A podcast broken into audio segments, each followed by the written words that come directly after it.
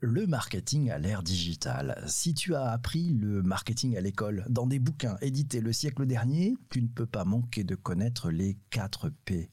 Les fameux 4 P du marketing. Product, Price, Place and Promotion. Le produit, le prix, le lieu de distribution et la communication.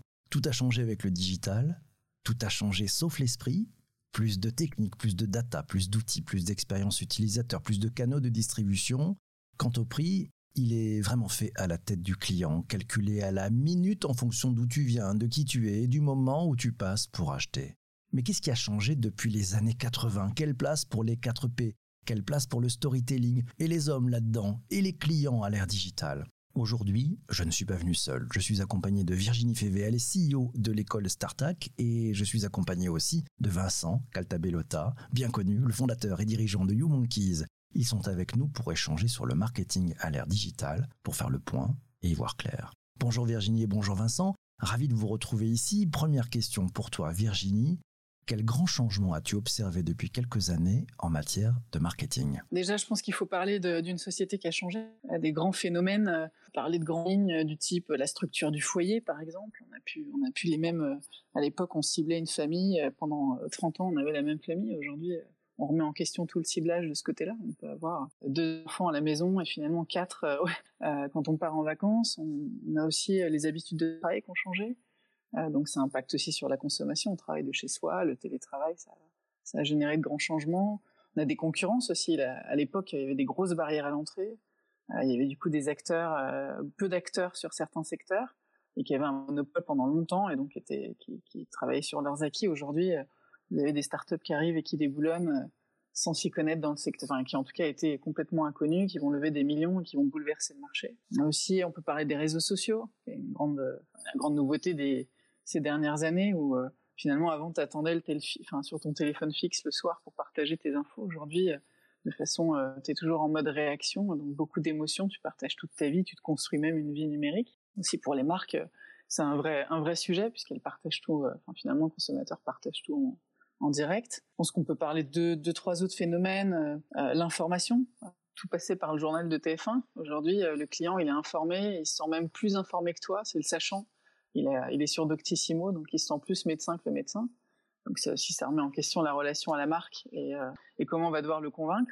Et puis surtout, il va se fier aux avis clients plus que finalement au, au descriptif produit de la marque. Et puis après, on peut parler de la proximité avec le téléphone portable. Aujourd'hui, c'est toute notre vie. Hein. Ce sont des consommateurs qui l'ont dans le lit euh, le matin.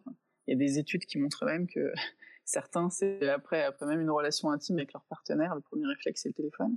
Donc, euh, bah, du coup, faut recréer une relation différente avec des nouveaux supports. Quoi. je pense que ça a beaucoup changé. Alors, si on peut marquer euh, les grandes tendances, moi, je dirais, sur ces dernières années dans le marketing, c'est, je sais pas, en gros, l'humanisation, on incarne les sociétés, on recherche vraiment des humains derrière plus que finalement des, buildings et, des grosses structures. On cherche de la personnalisation, on veut de la co-création. Le consommateur veut être plus impliqué, il veut de l'authenticité, il veut une relation forte avec les marques. Et puis euh, il veut être amusé euh, dans un dans une société où euh, finalement le maître mot c'est l'expérience, vivre des choses absolument en permanence. Et donc faut le satisfaire tout de suite et, de façon exponentielle. Voilà un peu, je dirais, sur les grandes tendances. Merci beaucoup, Virginie. Ouais, c'est les grandes, grandes tendances. Merci. Je vais passer maintenant le micro à Vincent. Vincent, de ton côté, quel grand changement as-tu observé depuis quelques années?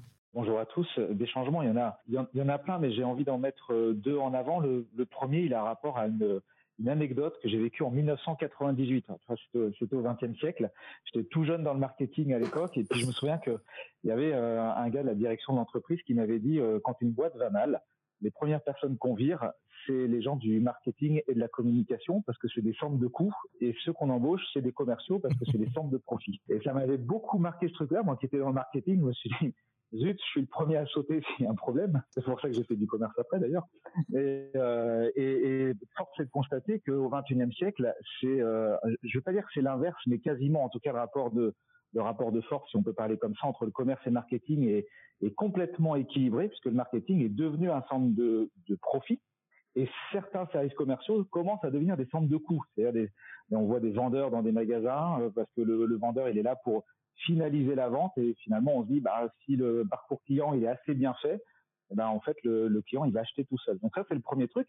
Et le deuxième, bah, c'est justement cette, cette vision parcours client ou expérience client, on se rend compte que le, le marketing, en fait, prend de plus en plus de pas dans l'amont du cycle et qu'en fait c'est lui qui fait quasiment tout le travail d'acquisition. Donc quand vous, en fait tout le travail de prospection, et ce qui est même amusant, c'est que euh, bah, pourquoi on commissionne des, commerciaux, c'est parce que c'est eux qui font l'effort d'aller au charbon et d'aller euh, chercher les clients. Bah, si c'est quelqu'un d'autre qui le fait, euh, c'est plus commercial. Comment ça se passe? Enfin, Bref, ça fait un vrai déséquilibre, en tout cas, ou un rééquilibrage, un binôme entre le marketing et le commerce n'existait pas forcément avant. Bah, tout a changé alors, hein. tout a changé aussi avec le, avec le digital. Euh, plus de techniques, plus de data, plus d'outils, plus d'expérience utilisateur, plus de canaux de distribution. Ton point de vue là-dessus, Vincent? Mon point de vue, c'est que euh, je, donne des cours dans, dans quelques écoles et il y, a, il y, a, encore quelques années, je donnais des cours de comportement du consommateur. Et c'est hyper intéressant, le comportement du consommateur, c'est plutôt une approche euh, psycho qu'on fait depuis euh, des dizaines d'années, j'allais dire. Et, aujourd'hui, ce qui est intéressant, c'est que c'est la data qui nous donne la vérité. Avant, il n'y avait pas de vérité dans le marketing. On faisait les choses en amont et puis on espérait que ça fonctionne par, un, par une prévision euh, plus, par la psychologie, j'allais dire, du consommateur. Et aujourd'hui, en fait, on regarde ce qui se passe et quand on a assez de data, c'est la data qui nous donne la vérité. Donc déjà, on était dans un monde prédictif, mais euh, plutôt psycho, sans vérité. Et aujourd'hui, on a euh, plutôt de l'observation qui nous donne une vérité qui nous permet de prédire encore mieux. Donc en fait, c'est la data est, est, reine dans le marketing aujourd'hui. T'enlèves la data du marketing, euh, bah, on revient 30 euh, ans en arrière. Et toi, Virginie, tout a changé avec le digital, cette technique, cette data, ces outils, ces expériences utilisateurs, ces canaux de distribution. C'est toujours plus de, de, complexité pour les pour les marketeurs? Ouais, je suis d'accord. Bah, si tu regardais justement ce qu'on parle de pourquoi on, s'était contacté pour l'émission. J'ai mis la dernière citation sans data, t'avances les yeux fermés, c'est exactement ça.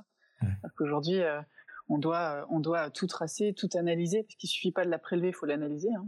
C'est aussi un vrai, une vraie compétence. Puis après, sur le consommateur, c'est vrai qu'il est de plus en plus complexe. On a un consommateur qui se sent unique, qui doit se sentir compris. On doit comprendre ses névroses, on doit comprendre ses complexes, on doit comprendre ses valeurs. On doit comprendre à quoi, qu'est-ce qu'on comble quand on lui vend un produit? C'est vrai que quand on parle de psychologie, euh, il n'y a jamais eu autant besoin d'être finalement euh, hypersensible pour bien le comprendre. Donc, euh, je pense que ça, fait évoluer largement les compétences du marketeur. Ah, c'est vrai que tu, tu en parlais, hein, ce qui a donné lieu à l'idée de cet épisode du podcast, c'est le tweet que tu as partagé la semaine dernière, Virginie. C'est un tweet où tu posais la question par rapport à une citation marketing de Seth Godin. Le marketing, ce n'est pas votre produit, mais l'histoire que vous racontez. Alors Virginie, tu es d'accord ou tu n'es pas d'accord? Oui, euh, je suis d'accord. Je pense qu'aujourd'hui, euh, on achète de belles histoires, on achète des... Sans storytelling, c'est compliqué. Euh, regarde le nombre de marques aujourd'hui où finalement c'est incarné encore une fois par le dirigeant. On peut noter la dernière start-up puissante, je ne sais pas si tu en as entendu parler, avec la CEO qui a lancé un sex toys dédié aux femmes et du coup, il y a toute une histoire derrière, euh, ou encore Respire. Enfin, toutes ces marques, elles sont incarnées par une histoire, une histoire qui te projette, qui te génère des émotions, dans laquelle tu, tu te retrouves. Et, euh, sans ça, je trouve que c'est très compliqué aujourd'hui. On achète ça aussi. Et toi, Vincent, tu es d'accord ou pas d'accord? Le marketing, c'est pas votre produit, mais l'histoire que vous racontez? Forcément, je peux être euh, que, que d'accord, même s'il il peut y avoir des subtilités. L'heure, je parlais de la data versus la psychologie. Ça ne veut pas dire qu'il n'y a plus de psychologie. Et, Virginie, tu l'as rappelé. Bien, au contraire. En fait, euh, il, faut vraiment avoir les deux. Moi, si demain il y a quelqu'un qui me dit je suis expert euh, de la psychologie et de la data, j'embauche tout de suite dans le marketing. Mais c'est vrai que le storytelling, l'émotion qu'on va véhiculer, est hyper importante. Moi, je, je définis toujours quand on parle d'expérience client, parce que finalement c'est de ça dont on parle. Euh, il y a plein de définitions de l'expérience client, mais moi j'aime bien la définir par une succession d'émotions positives. En fait, ton client, il va, il va passer, quel que soit ton produit, quel que soit ton marché, il va passer des étapes comme ça dans son parcours d'achat, dans son expérience. Et si l'expérience est positive, il va basculer naturellement vers l'étape d'après. Et si l'expérience est négative, il risque de s'arrêter ou alors de passer à la concurrence. Et donc, on doit forcément construire son expérience client à travers une succession d'émotions positives. Et donc forcément, le storytelling là-dedans, il a, il a un poids hyper important.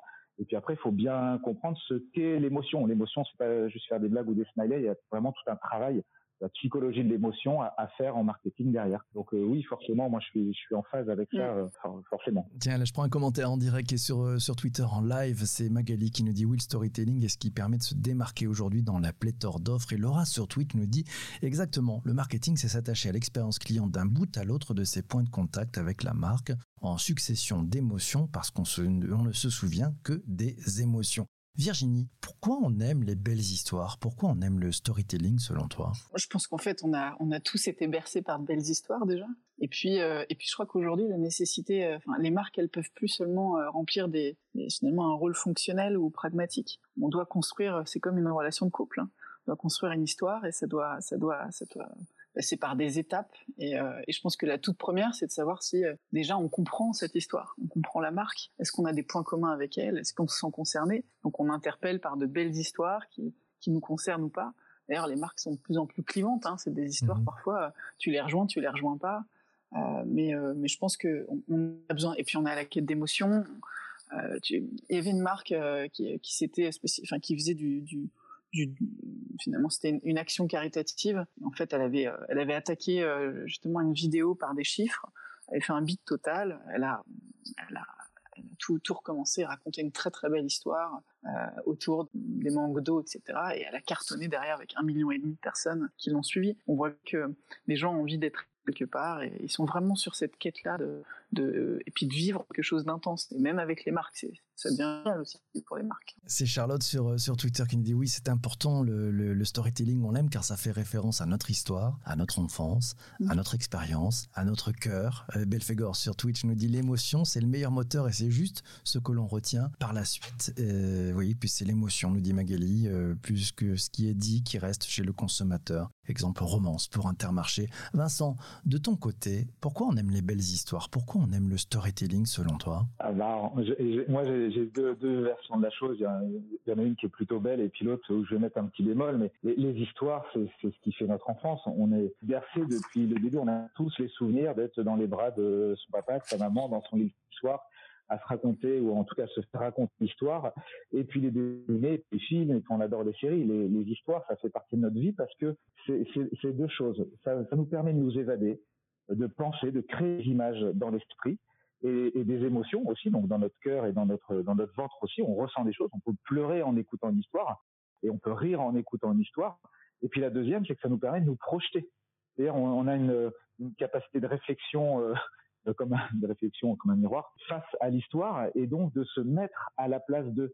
Et donc, les marques, elles ont bien compris parce que ça nous amène non seulement à, vivre quelque chose de l'intérieur, à, vivre leur produit de l'intérieur avant qu'on l'achète euh, souvent, et en plus, ça permet de se projeter avec le produit. Alors forcément que le storytelling, il est hyper fort et ça fait partie de nos vies, ça fait partie de nous. On, on adore les histoires, même si on n'achète pas le produit. On parle d'Intermarché, euh, on aime, on n'aime pas les pubs d'Intermarché, mais elles sont là, elles nous portent. Après, c'est pas pour ça que moi je fais mes courses à Intermarché. Après, par contre, l'histoire, elle doit vraiment être réelle et authentique. Le consommateur, il est pas dupe aujourd'hui, même s'il y en a certains qui vont se laisser avoir. Mais l'histoire, elle doit vraiment être forte, elle doit vraiment euh, ressentir le produit ou le service d'ailleurs, faire ressentir la marque. Si on part dans quelque chose d'artificiel juste parce qu'il faut faire un storytelling, on s'en rend compte, on voit bien, moi qui suis dans le métier des, des conférences, il y a des conférenciers qui ont des storytelling qui nous emmènent et d'autres où on se dit, ouais, bah, ok, le mec il a vécu un truc, euh, bon, mais on, on sent pas vraiment et il nous emporte pas du tout.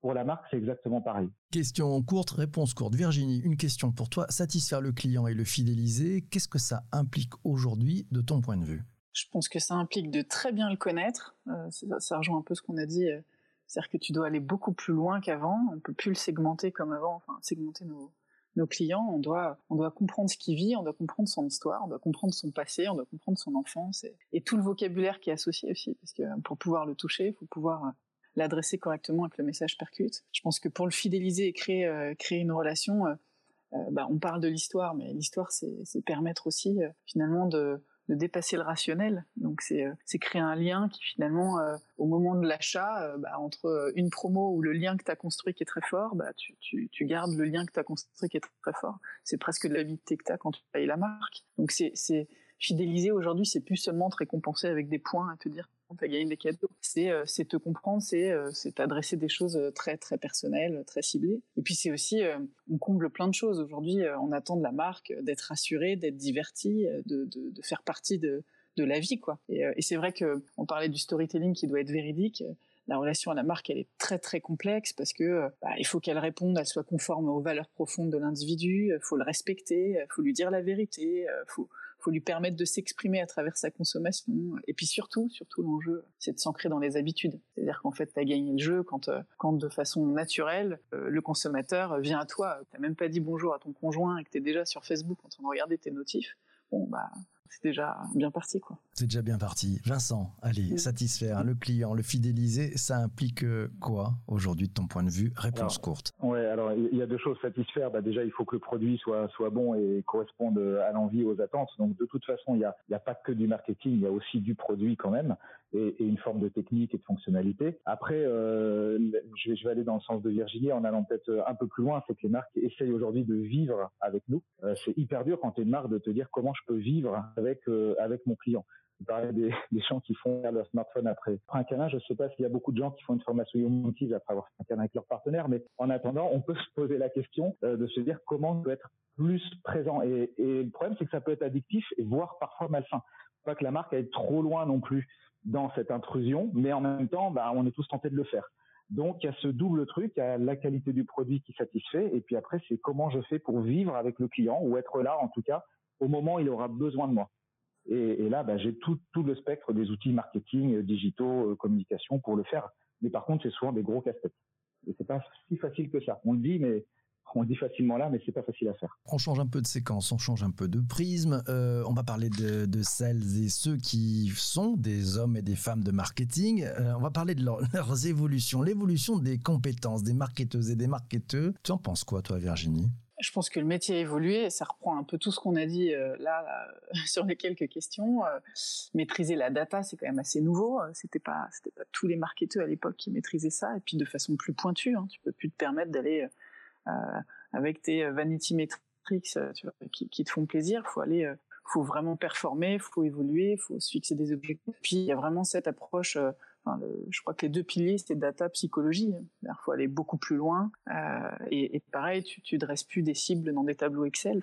Tu vas beaucoup plus loin pour comprendre ton consommateur. Donc, euh, je pense que derrière, les skills sont vraiment évolués. Et, tu dois redoubler d'efforts pour être... Euh, parce que tu le sais, tout peut être remis en question. Quelqu'un peut déboulonner, une boîte peut déboulonner sur le marché et te bouger de là. Donc, tu, dois en permanence te renouveler. Je, je, je, réfléchissais souvent au secteur. Il y a certains secteurs qui ont des qui sont très assis depuis des années, enfin des sociétés très assises depuis des années, qui sont en train d'être bousculés par des nouveaux acteurs euh, et qui finalement sont parvenus à la question essentielle à quel problème tu réponds et qui remettent pas ça en question et donc elles sont toujours à la traîne en train de mettre de la promo, de la promo, de l'acquisition, de l'acquisition euh, jusqu'au jour où effectivement il y aura des relations bien plus fortes qui seront marquées avec des nouvelles startups et, qui vont les sortir du jeu quoi. Je pense que le marketeur c'est ça, c'est cette capacité à te remettre en question et te rechallenger sans arrêt, quoi. Une forme de résilience. Allez, pour aller, pour aller plus loin, pour aller plus loin, euh, on va bientôt finir hein, l'enregistrement de cet épisode. Quelles sont les, les grandes questions qu'il faut se poser selon vous pour aller plus loin, pour anticiper, pour prendre un peu de recul, pour mieux comprendre ce qui va changer dans les années à venir selon vous? Vincent, on commence par toi. Alors, qu'est-ce qui va changer? Euh...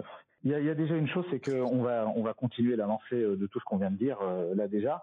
Après, dans le rôle du marketing lui-même, moi, je voudrais quand même mettre le doigt sur quelque chose, c'est que quand on se projette dans les années 80-90, le marketing, c'était déjà pas si facile que ça, mais il y avait finalement peu d'options, peu d'outils. Aujourd'hui, c'est hyper, hyper complexe. On, commence à se perdre, il n'y a plus forcément de règles, on fait du test and learn, on, choisit entre des stratégies SEO, SEA, euh, entre les réseaux sociaux, le social selling, la com, le, enfin, puis, les médias aussi historiques, ça devient hyper, hyper compliqué.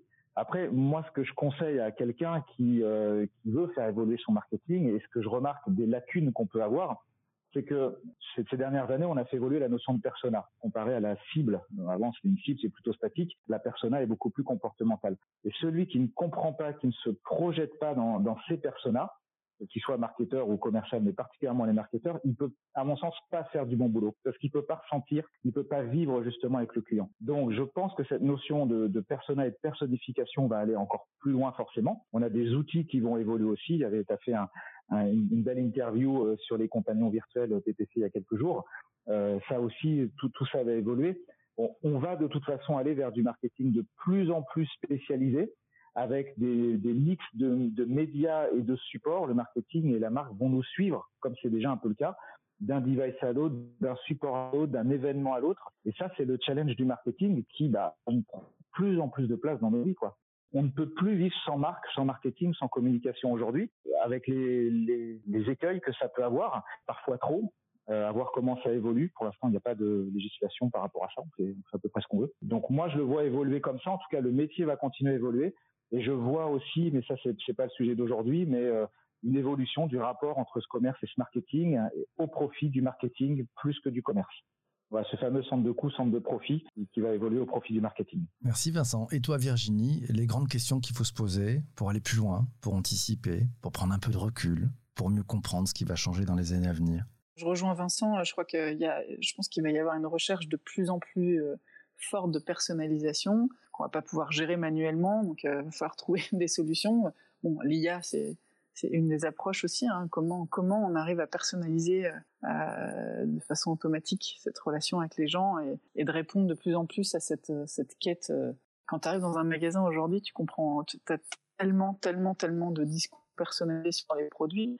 Euh, enfin, je trouve c'est un vrai enjeu. Après après, je dirais que il y a plein de tendances. On ne sait pas vraiment ce qui va ce qui va ce qui va perdurer mais je crois que ce sera quand même cette relation qui va devoir être de plus en plus forte parce que la concurrence va être de plus en plus rude et donc il va falloir créer ce lien très très vite et très intense euh, et, l'ancrer dans, dans, le quotidien de chacun. Ben merci beaucoup. Euh, tiens, le mot de la fin, on va le laisser à, à, Laura qui nous écrit beaucoup sur Twitch. Voilà, absolument. Les territoires d'expression de la marque sont tellement nombreux qu'il est facile de se perdre, de se fourvoyer. Il faut faire des choix. Choisir, c'est renoncer. Et puis, il faut personnaliser en gardant l'émotion et l'humain à l'humain. C'est un équilibre délicat. Merci beaucoup à Virginie, à Vincent. Merci à vous tous qui avez mis des commentaires sur YouTube, sur Twitter, sur Twitch en direct. C'est la fin de l'enregistrement de cette capsule qui est disponible sur ta principale plateforme de balado-diffusion. Si tu nous écoutes sur l'une de ces plateformes, profite qu'il y ait une petite fonction sur ton application qui permet de partager sur les réseaux sociaux. Ça fait un bien fou. Et si tu es sur Apple Podcast, n'hésite pas à nous mettre 5 étoiles, un chouette commentaire. Ça fait un bien fou à l'algorithme et puis au moral. Merci à toi. À bientôt. Ciao, ciao.